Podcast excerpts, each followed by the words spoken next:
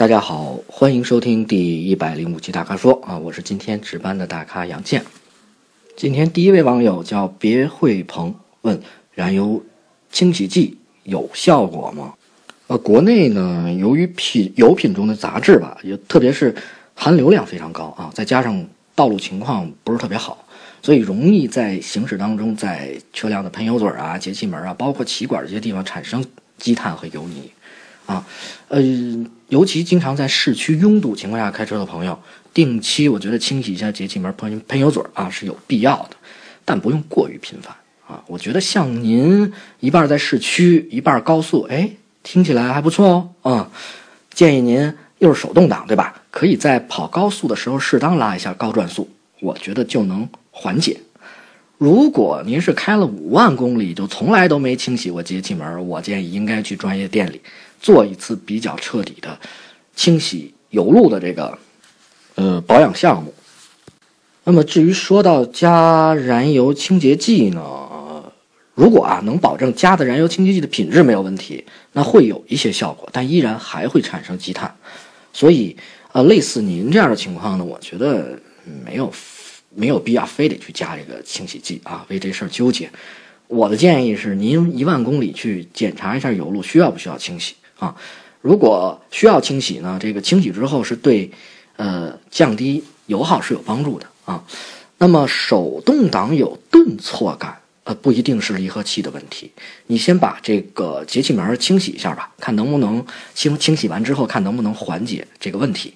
那么引起这个顿挫的问题有很多啊，我不知道您的具体车型是什么，可以尝试一下。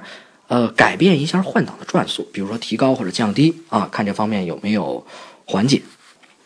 第二位网友提出的问题啊，东洞庭提出，呃，已生二娃，十到二十万的 MPV 怎么选？呃，首先恭喜您家里又添了这么一个大宝贝儿啊！我是一直下不了这个生二胎的决心，因为呃，我现在是一儿子啊，正到了狗都嫌的年龄。我看他那样，实在下不了这个生二胎的决心啊。说到车，七座 MPV 确实现在很热啊。您说的这些需求，哎呦，我觉得我说破这张嘴推荐自主品牌的车型给您，估计您还是得纠结啊。与其这样，我建议我建议啊，不如考虑像别克 GL 八这类老牌的 MPV 车型的基本款啊，基本呃现在十八万左右应该就能买了啊。其实自主品牌让大家纠结的还不，我觉得啊不是品质的问题啊。那么跟这类传统强势的 MPV 车型相比呢，那么在空间的利用率、还有人性化、还有舒适性方面，还是存在的那么一些差距的啊。尽管配置现在已经是不错了啊，所以我是推荐别克 GL 八这类 MPV 的基本款，您可以关注一下。今天第三位网友 MC 啊，他是关注三十万左右的注重性能操控啊，有改装潜力的车。那是这样啊，如果您喜欢买车过来改装的话啊，您提到的这几款车，我是更推荐八六和 BRZ 啊，因为改装件儿现在也多啊，尤其我看您的这个写作风格，看这个语言像是南方人啊，我觉得那个改装件儿肯定更多也更便宜。啊，另外这两款车其实也更好玩啊。咱们一说改装呢，就爱掉入一个误区，就是说动力要改到进能进多少多少秒之内啊。我觉得这是一方面吧，其实还不仅仅如此啊，不能把这个来看作一个改装的深度，对吧？或者说，呃，改装的这个深度不能看你把车改到多有多快啊，这这这不是一个重要的指数。那改装有改装的这个文化啊，改装有改装的这个取向是不一样的，而不能把这个速度改装看成是唯一的，对吧？改装的目的是为了这个车辆更平衡、更好玩儿。那么野马 2.3T 和 S3 呢？我直接帮你把奥迪 S3 就就就去除了啊，就不劝您了，因为。啊，DSG 确实比较麻烦啊，因为虽然很多改装厂针对这款变速箱的程序做出了改进，但那只是软件方面，硬件材质方面并没有得到升级啊。呃，尽管 S3 是四十万以内目前性能最强的车型啊，而且价格现在还有优惠啊。不过这也很难说了，因为马上福特福克斯 RS 来了以后，在性能上直接就压了 S 三一头，对吧？那么从改装件来说呢，S 奥迪也更贵啊。那么现在经常刷的特狠的就是 A P 二的一阶，那么上来就能刷到三百八十匹和五百三十牛米，对吧？因为我身边的朋友也有很多在刷这个程序的啊，比原来原车大了，分别大了是一百马力和一百五十牛米啊。我觉得这样反而就不是特别好玩了，对吧？因此我就先帮你把 S 三在这几款车里拿掉了啊。像这种扮猪吃老虎的角色，您现在手里有 Polo GTI 了，对吧？也不错了。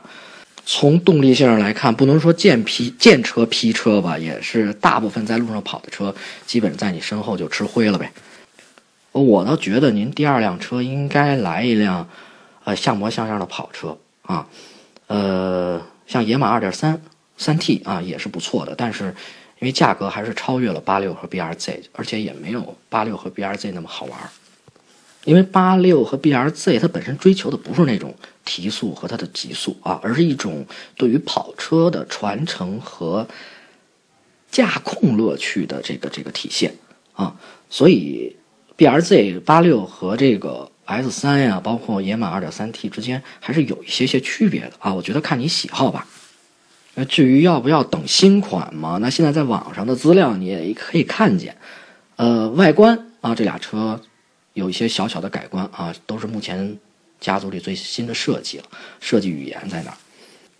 动力方面呢，应该是你你比较关心的，对吧？都是个位数的增长，其实几乎差别不大啊。我倒觉得，如果价格合适的话，嗯，我觉得没必要等新款。今天最后一位网友也是选车的问题，问宝马七三零和捷豹的 XJ 怎么选啊？这两款车嘛，实际上应该说是各有千秋啊，不能简单的我觉得一概而论，还要根据您个人的喜好啊。那么在国内呢，宝马七三零的，呃，无论说是从知名度还是认知啊，还是从保值率来讲，都要比捷豹的 XJ 要高啊，这是不争的事实。对，那么外观我就不说了啊，因为有人就喜欢宝马那个。双肾，那有人就觉得 S J L 的那个文艺范儿更足啊，这个萝卜白菜各有所爱。其实是这样，宝马七系呢，安全配置应该说是比较丰富啊，还有它使用的是防爆轮胎啊，这一点 S J L 是没有的。我是短暂的试驾过这两款车啊，给我留下最深的印象，呃，就是在底盘调教方面。宝马确实是宝马啊，这款这点就看出来跟呃 XJL 的区别了啊，呃更均衡，那么软硬适中啊，不像 SJ 悬挂调的那么硬啊，它确实挺运动的，但是它的悬挂在普通的路面上，我觉得还是过于硬了啊。那么在处理一些碎波的时候，方向盘与车身的震动。还是有，还是比宝马七系大了一点如果这些您听完都不是问题的话，那么我觉得从价格上讲，如果选择捷豹的话，那么 XJL 3.0 SC 尊享是非常好的选择。感谢大家收听今天的节目啊！以上就是本期大咖说的全部问题，欢迎大家继续在。微社区中提问啊！如果您想了解更多汽车资讯和导购信息，请持续关注我们的微信公众号和车评网。我们下期节目再见。